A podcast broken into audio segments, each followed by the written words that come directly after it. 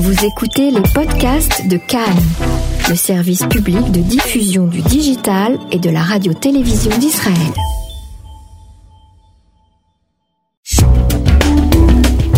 On n'est pas des pigeons. Le Mac Conso sur Cannes avec Emmanuel Ada.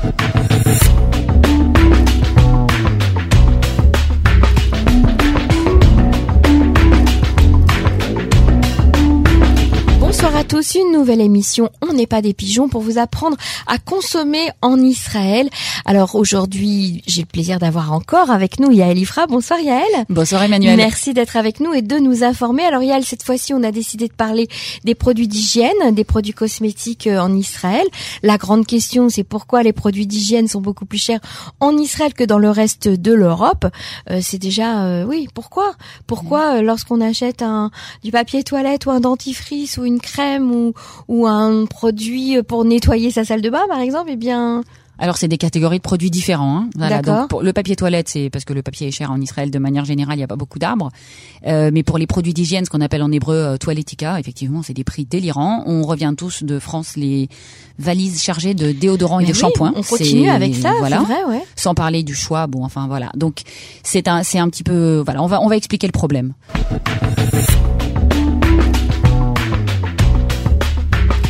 Comme chaque fois, on vous propose des petites brèves cette semaine. Alors, euh, on va parler du ministère de la Santé qui euh, apparemment euh, en période électorale et sans ministre, avec un ministre qui est en campagne, continue à travailler très dur. On a eu une annonce il y a quelques jours du ministère de la Santé qu'il envisage de passer un décret pour interdire en Israël la vente des cigarettes électroniques aromatisées.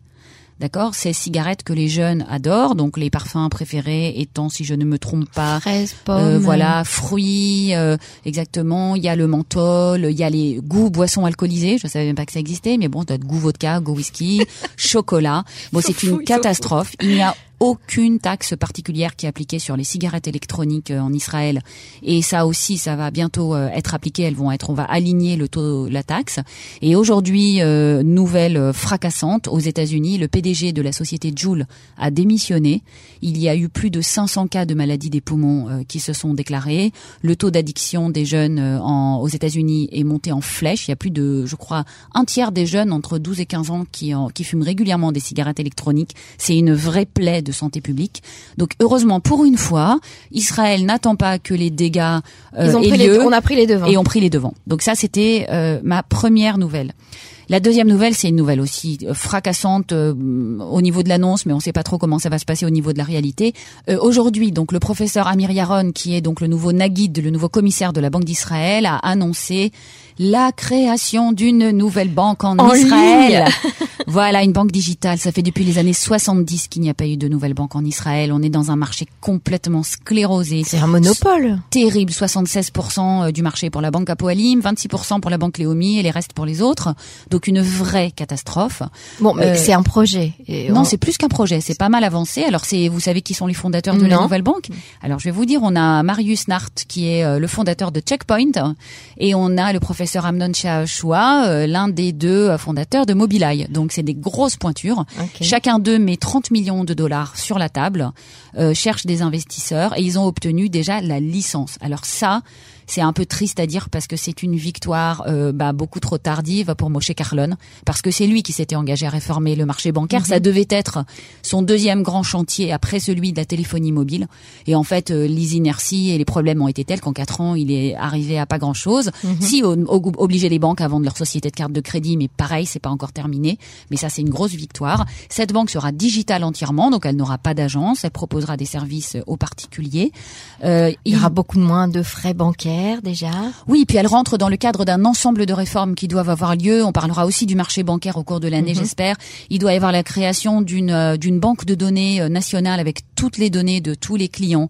Il y aura la création d'un comparateur de prix national, pas privé, des tarifs bancaires en toute transparence. Il va y avoir enfin en Israël éventuellement l'accès aux cartes de paiement sans contact et aux porte-monnaies électroniques. C'est interdit jusqu'aujourd'hui. Euh, tout ça a été interdit bah, toujours pour euh, préserver le monopole des banques existantes. Et on espère euh, se trouver, alors je vais pas vous dire qu'on se trouve à l'aube d'une époque radieuse parce qu'on a plus de banques, mais si on a plus de concurrence, que les tarifs bancaires baissent, qu'on peut avoir des prêts moins chers, ça c'est vraiment une bonne nouvelle. Formidable. Alors ma troisième brève, euh, bah, c'est la l'hécatombe qui continue dans le marché du prêt-à-porter israélien. Euh, les enseignes ferment les unes après les, les unes après les autres. Alors hier, c'est Michal Negrin euh, qui possède 35 magasins en Israël et une vingtaine à l'étranger, quand même une marque un peu euh, un peu rococo comme ça, plutôt un amusante. Peu originale, surtout. Voilà, exactement. elle, elle, dit qu'elle s'en sort pas, qu'elle a mis des millions de sa poche, c'est pas possible. Elle vient rejoindre une longue liste qui comprend Onigman, TNT, qu'on a oublié déjà, Ramili, souvenez-vous, euh, Zebra, voilà, tout ça c'est des enseignes qui ont fermé. On a parlé la dernière fois de la désaffection pour les canyons. Je pense que les commerçants israéliens devraient vraiment se réveiller, faire pression sur les propriétaires des canyons, des centres commerciaux pour faire baisser leur loyer et faire baisser leur prix en conséquence, parce qu'ils vont se retrouver avec des magasins déserts. Et quand il y aura vraiment des licenciements, là on va se rendre compte des dégâts qui ont été faits sur l'économie. Mhm. Bon, c'est aussi la photo chinoise quand même. Hein oui, mais ça, ça fait longtemps. Et puis c'est dans le monde entier. Donc euh, voilà, on peut pas rester la seule industrie de prêt-à-porter euh, qui fabrique. Et puis de toute façon, les vêtements israéliens, je crois pas qu'ils soient fabriqués en Israël. Hein, euh, très peu, enfin une petite partie. Et une marque comme Castro ou Fox fabrique pas en Israël. Donc voilà, c'est juste très cher parce qu'ils payent des gros loyers, qu'ils ont du marketing, qu'ils ont des stars. Bon, bah faut faire baisser tout ça.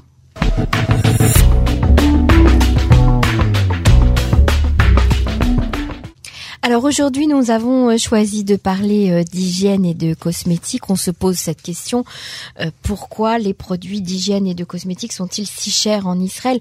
Pour nous, c'est très simple de comparer avec la France. On, on, ramène dans nos valises les déodorants, des fois même les dentifrices, euh, les shampoings, le maquillage, le maquillage, absolument.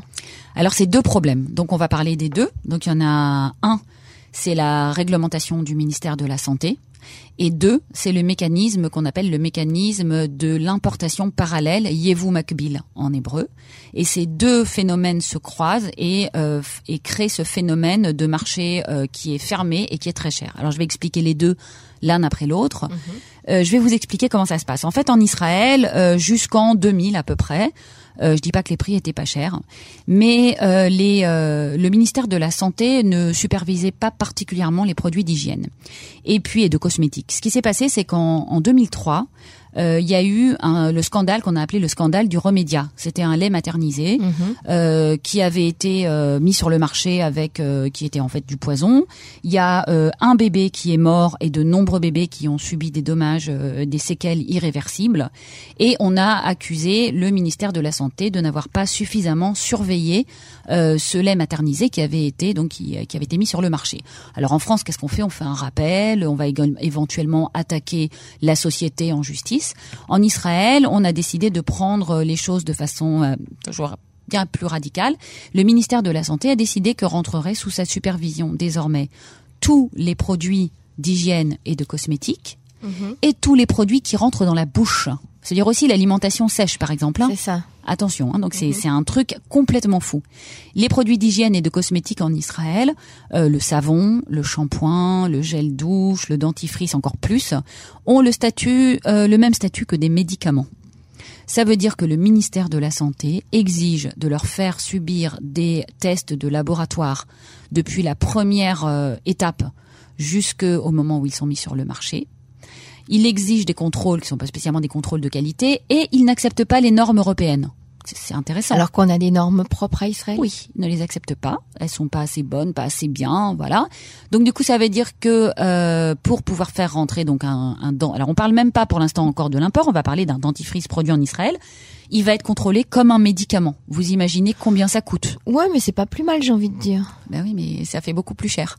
Ça. Donc on, nous en Europe, la législation dit que ce ne sont pas des produits nocifs. Un savon, c'est pas un produit nocif à la base. On mhm. peut pas contrôler un savon comme on contrôle euh, un antibiotique. D'accord. Donc en Israël, c'est la même chose. Le niveau de contrôle est le même. Alors évidemment, une fois de plus, on crée des postes, après il faut les maintenir, ça fait des gens qui ont du pouvoir, ils veulent pas qu'on les enlève de là. Donc tout ce système de contrôle a créé un mécanisme qui a mené d'abord à des blocages et ensuite à des prix plus élevés parce que tout ça s'est répercuté sur le consommateur. Mhm. Ça, c'est la première chose. La deuxième chose, c'est l'affaire de euh, l'importation en Israël. Alors, c'est un petit peu compliqué, je vais passer très vite parce que ça concerne aussi bien l'électroménager euh, que les vêtements, que euh, les médicaments, etc. en Israël, le principe est que pour chaque marque mondiale, il y a un importateur exclusif. C'est un marché fermé Israël, on n'est pas en Europe. On va prendre l'exemple de la société de laquelle on dit le plus de mal en ce moment en Israël et à raison, une société qui s'appelle Shestovich.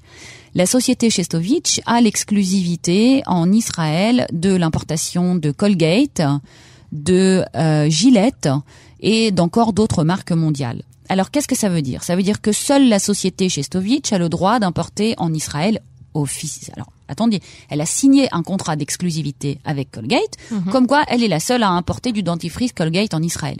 Alors quand elle va discuter avec Monsieur Colgate, elle lui dit euh, combien tu me vends ton dentifrice? Euh, L'autre il lui regarde un peu, il se dit ah ouais Israël, bon attends, ils vont pas aller l'acheter en Jordanie, ils vont pas l'acheter en Égypte, ils vont pas aller l'acheter en Syrie. Bon, bah, je vais déjà lui vendre assez cher.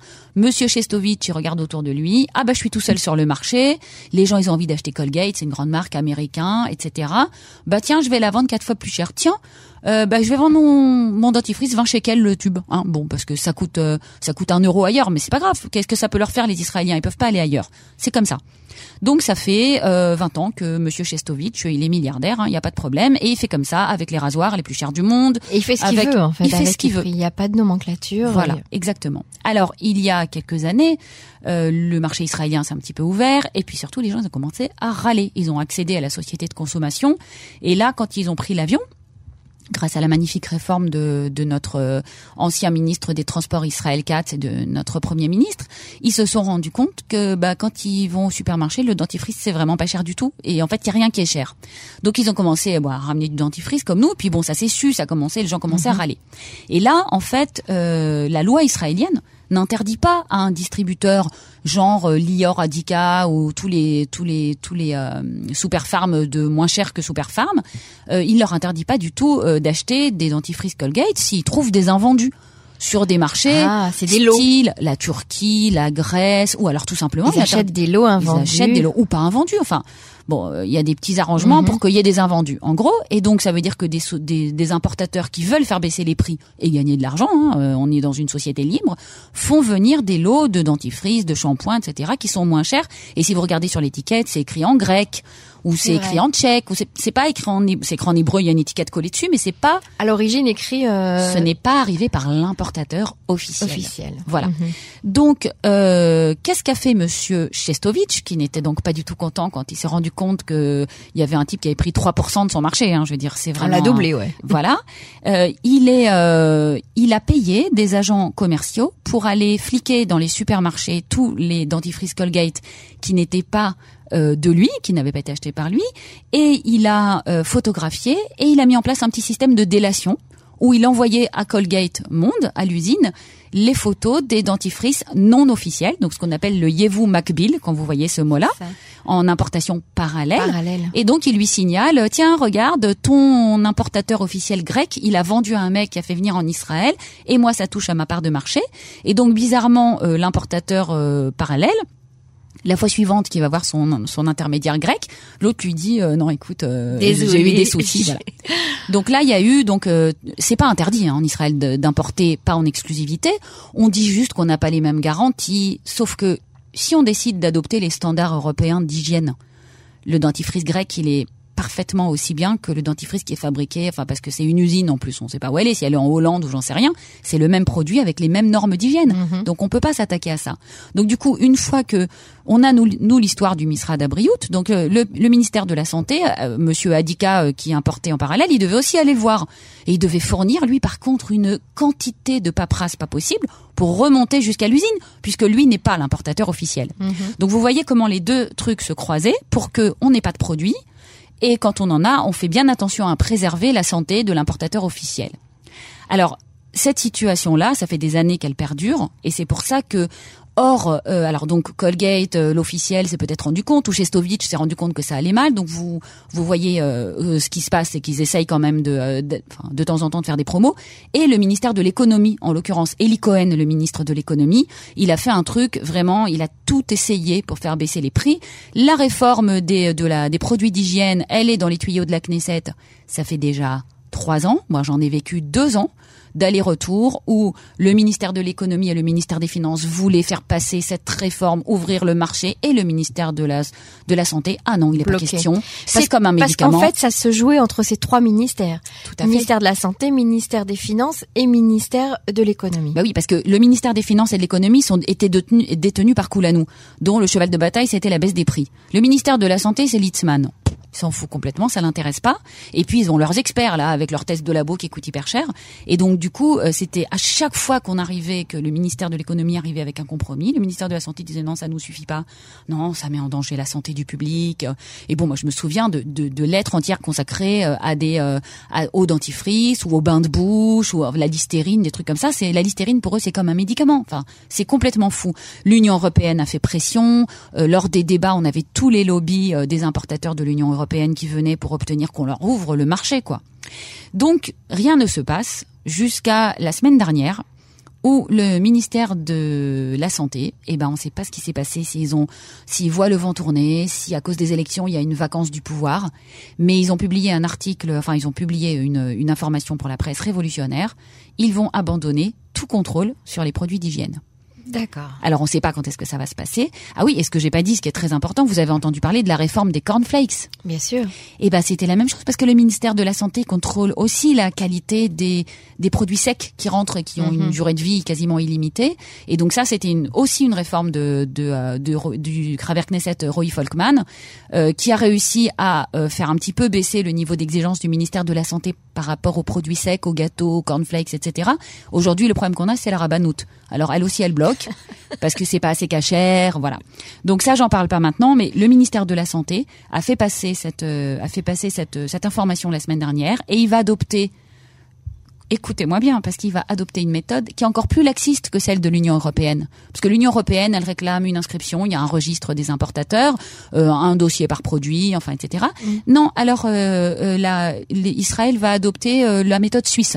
C'est-à-dire? La méthode suisse, c'est que toute la responsabilité entièrement est uniquement sur l'importateur et sur le distributeur. D'accord. S'il y a un problème, euh, parce que là il y a eu un il y a eu un procès il y a pas longtemps où il y a une femme qui a obtenu des dommages et intérêts parce qu'elle s'était brûlée avec de la cire à épiler. Donc elle a attaqué et euh, le tribunal de Tel Aviv euh, lui a accordé 300 000 shekels de dommages et intérêts, dont 85% devaient être couverts par le distributeur et le vendeur, donc le magasin, mais 15% par les ministères de la Santé. Et là, ils se sont dit, oulala. Ah, voilà. voilà. Donc, ils se sont défaussés de leurs responsabilités. Voilà. Et c'est donc, vous avez dit, le producteur qui va être complètement, et, non, le, distributeur, distributeur complètement responsable. Donc, il y a un problème. Tournez-vous vers le producteur. Mais est-ce qu'on va avoir, euh, est-ce qu'il y aura une conséquence à cette, à cette nouvelle réforme de, de, au niveau des prix? Ah, bah oui, puisque tous les tests de laboratoire qu'exige aujourd'hui le ministère de la Santé sur les produits d'hygiène et de cosmétiques vont être supprimés entièrement. Donc, ça va, euh, ça va évidemment faire tomber pas mal de barrières. Et du coup, c'est aussi l'aubaine pour les importateurs euh, parallèles qui eux n'auront pas besoin de faire un parcours, un vrai chemin de croix pour arriver à faire valider leur importation parce qu'elle était quand même légale leur importation et qui pourront importer librement avec les standards européens ou avec même en fait aucun standard du tout. C'est ça. Mais bien sûr. Mais ça c'est pas très bon pour le consommateur. Mais non, mais, c'est pour ça, c'est ce que je vous dis en Israël, le problème c'est le tout ou le rien. C'est qu'on ne réfléchit pas à ça non plus. C'est comme ça que vous savez, par exemple, je tiens à le dire pour les euh, pour nos pour nos auditeurs, n'achetez jamais aucun produit dans les magasins euh, type euh, Sakara les magasins chinois. Ces produits-là, c'est des produits qui justement sont d'une qualité tellement basse qu'ils ne sont pas contrôlés du tout pour des raisons qui ils ont un statut particulier. Et là, il y a un vrai problème d'hygiène. Ah oui, ils sont interdits en Europe. Maquillage. C'est des produits qui sont interdits en Europe. Moi, j'ai interdit à mes enfants, enfin, j'ai que des filles, et je leur interdis d'aller là-bas. Donc, sachez-le, je veux dire, en Israël, on ne peut pas faire confiance à un standard unifié. Nous, on achète les yeux fermés en Europe. Alors quoi, il faut se tourner vers des grandes marques connues, reconnues, qu'on avait l'habitude d'utiliser en Europe Oui, voilà, des marques internationales et puis les marques israéliennes. Et les marques israéliennes qui ah sont bah, de bonne sûr. qualité. Oui, qui sont de bonne qualité, en espérant vraiment que la conjonction euh, de cette nouvelle politique du ministère de de la santé et euh, de la de la volonté farouche des, des importateurs euh, parallèles d'arriver à rentrer sur le marché va faire baisser les prix. Alors on va attendre un petit peu avant de faire des stocks et de faire des courses, ah oui. faire des achats. C'est pas passé encore, hein, c'est pas passé, c'est juste annoncé. Je vous tiendrai au courant. Donc, achetez au compte-goutte pour le moment. Dès que les prix baisseront, on vous en informera, bien évidemment. Et là, on pourra courir faire des stocks de ah shampoing, oui, de savon et, et, de dentifrice. Alors, euh, une question euh, d'auditeur, euh, Yael. Les déodorants. Les déodorants qui sont euh, aujourd'hui on sait qu'il faut pas utiliser de déodorant avec de l'aluminium. Euh, pour les femmes c'est dangereux, plus ou moins. Il y a beaucoup d'études médicales qui l'ont quand même montré. En tout cas, il coûte très cher. Ce, le peu qui existe coûte, coûte cher. Il faut aller dans les, bah, il faut aller dans les euh, dans les drogueries, enfin dans les dans les drugstores, parce qu'il y a pas ici, c'est pas vraiment des pharmacies qui vendent les produits d'importation parallèles dans toutes les grandes villes. Et là, vous trouvez dans les déodorants de grande marque, genre Nivea, Rexona, il y a des déodorants sans sel d'aluminium. Ils sont au même prix. Ils sont en dessous de 10 shekels. Donc euh, il faut juste voilà ne pas de toute façon n'achetez jamais alors je, je, donne juste un voilà n'achetez pas vos produits d'hygiène et de cosmétiques ni au supermarché qui, qui n'est pas un gros acheteur de ces produits-là et donc n'a mhm. pas des bons prix ni évidemment jamais chez Superfarm je pense le magasin le plus cher du monde. Voilà c'est c'est vraiment des prix euh, non mais c'est c'est complètement délirant. Donc achetez dans euh, les petits magasins qui font et vous n'avez aucun risque ce sont des produits européens qui ont les mêmes normes qu'en France. Si c'est écrit en grec ou en turc c'est pas grave c'est la même chose achetez, soyez un consommateur avisé, vous êtes protégé par la loi de l'Union européenne et vous ne risquez absolument rien. Est-ce qu'il y a des comparateurs également pour euh, les produits d'hygiène où On peut utiliser le même comparateur que celui qu'on avait évoqué euh, la semaine dernière euh, au sujet des fruits et des légumes? Prices, exactement. Prices est un excellent comparateur. Bon, il est tout en hébreu, donc euh, c'est la seule chose qui est peut-être un petit peu plus difficile. Mais franchement, euh, il est exhaustif, c'est impressionnant. Vous pouvez créer votre liste de courses et il vous avertit quand il y a des promos dans des dans des supermarchés. C'est vraiment euh, génial, un très beau produit. Enfin, je sais pas pourquoi les gens se, pourquoi il est pas plus célèbre que ça. En tout cas, je sais que Yediot Achronot, qui fait beaucoup de conso, s'en sert systématiquement pour ses comparatifs de prix et, euh, et rentrez le déodorant dans votre liste dans votre liste de courses et il vous informera des promos et des prix un peu partout. Bon bah si c'est en hébreu, vous pouvez vous faire aider euh, par vos enfants si vous n'y arrivez pas tout seul, mais c'est vrai que c'est un outil euh, très important dans la vie quotidienne et on peut faire de belles économies. Il faut prendre le pouvoir en Israël, on n'a pas le choix. Il faut prendre le pouvoir parce qu'on est personne n'est là pour nous aider. Et il faut absolument se rendre proactif et faire les choses. Et parce qu'on ne veut plus être des pigeons. Absolument. Merci à Elifra. Merci Emmanuel. À bientôt. On n'est pas des pigeons. Le Mac Conso sur Cannes avec Emmanuel Ada.